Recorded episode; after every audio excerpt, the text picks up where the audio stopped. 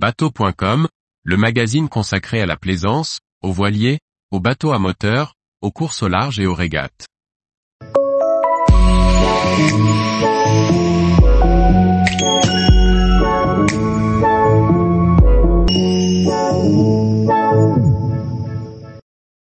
Pourquoi la route du Rhum la mythique course au large en 12 questions? Par Chloé Tortera. La route du Rhum est née en 1978 et est ouverte aux professionnels comme aux amateurs, avides de traverser l'Atlantique depuis Saint-Malo jusque la Guadeloupe, en monocoque ou en multicoque. En alternance avec le vent des globes, elle se déroule tous les quatre ans. Pourquoi ce nom Pourquoi ce parcours Quels sont les frais d'inscription Découvrez quelques anecdotes sur la route du Rhum. Tous les jours, retrouvez l'actualité nautique sur le site bateau.com.